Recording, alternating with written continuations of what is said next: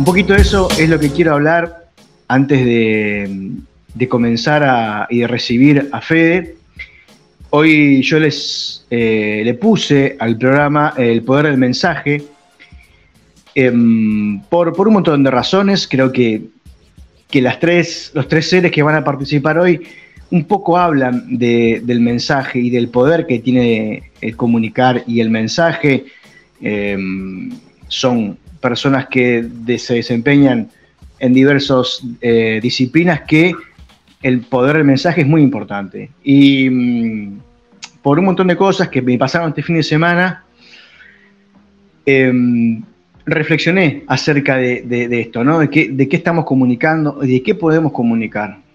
Este programa y este proyecto Ser Uno no pretende, nunca pretendió, quizás eh, en un principio por, inexperiencia eh, o por un montón de cosas, sí, pero hoy en día lo menos que pretende es ser ejemplo de nada.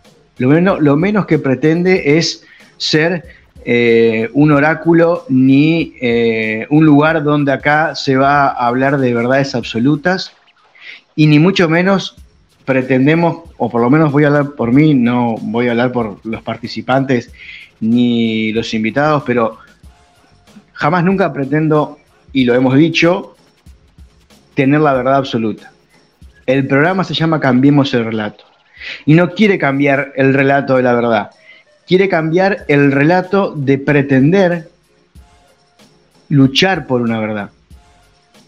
El pretender creer que mi verdad y mi forma de vivir es mejor que la de los demás. Y pretender obligar a los demás a vivir de la manera que yo quiero que vivan. Hay muchos que se dicen despiertos y que nos decimos que estamos eh, en otro lado y, y muchas veces entramos en ese error de creer que la tenemos clarísima y que, estamos, y que somos incluso mejor que los demás.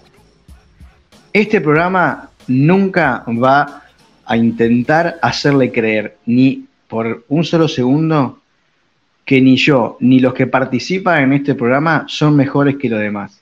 El único relato que va a cambiar es la posibilidad de que cualquier voz que abone por el crecimiento humano y por el desarrollo íntegro de la dimensión humana tenga un lugar acá.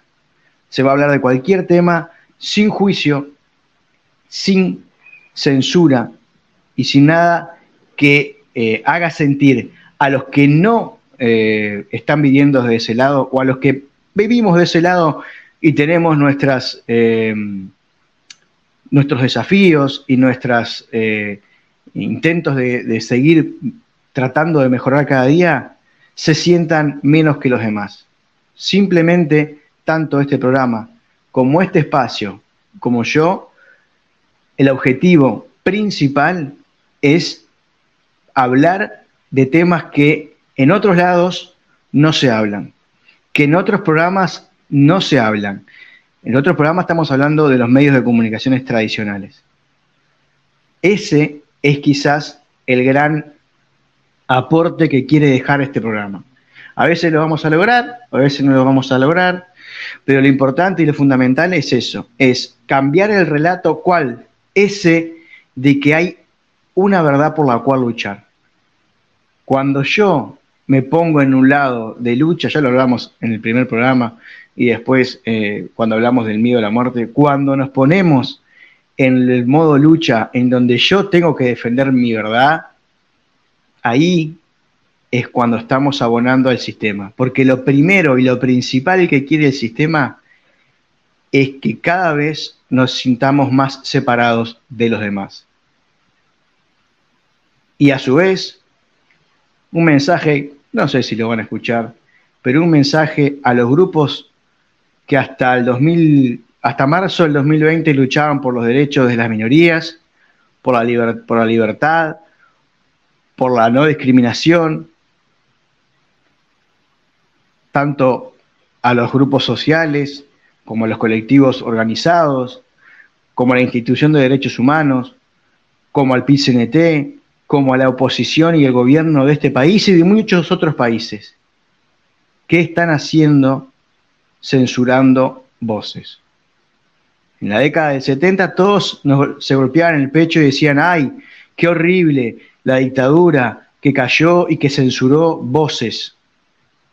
Hoy te dicen, hoy te censuran en una red y te dicen, bueno, pero es una empresa privada. Los canales de televisión y los canales de radio en las dictaduras militares en Latinoamérica eran privados y todos, con razón, nos quejábamos, bueno, yo era muy joven, pero nos quejamos de que se censuró, se cayó y se discriminó ciertos relatos. Entonces, antes de abrir la boca y tratar de convencernos de que están haciendo todo por el bien de los demás, piensen si lo que ya están haciendo no es simplemente un relato vacío. Y a los que mm, necesitan pararse por encima de los demás y de creer que acá hay un lugar donde se van a, donde se van a sentir en un grupito que está más despierto que los demás, bueno, pueden ir a mirar otra cosa porque yo por lo menos no los voy a extrañar. A los que sí sientan de este lado, a los que entiendan de abrir la mente, de abrir el corazón, de escuchar, a pesar de que todo lo, como dijo Voltaire, puedo estar en contra de todo lo que, lo que dices, pero voy a hacer todo lo posible para que lo, seas libre de decirlo. Ese es quizás el mensaje por el que quería arrancar hoy. Agradecerles a los que sí siguen con esa, a los que no siguen también agradecerles, pero que entiendan que acá no es el lugar donde van a encontrar ese espíritu de ser eh, mejor que alguien o, estar, o sentirse separado del otro por el simple hecho de tener una visión distinta a los demás.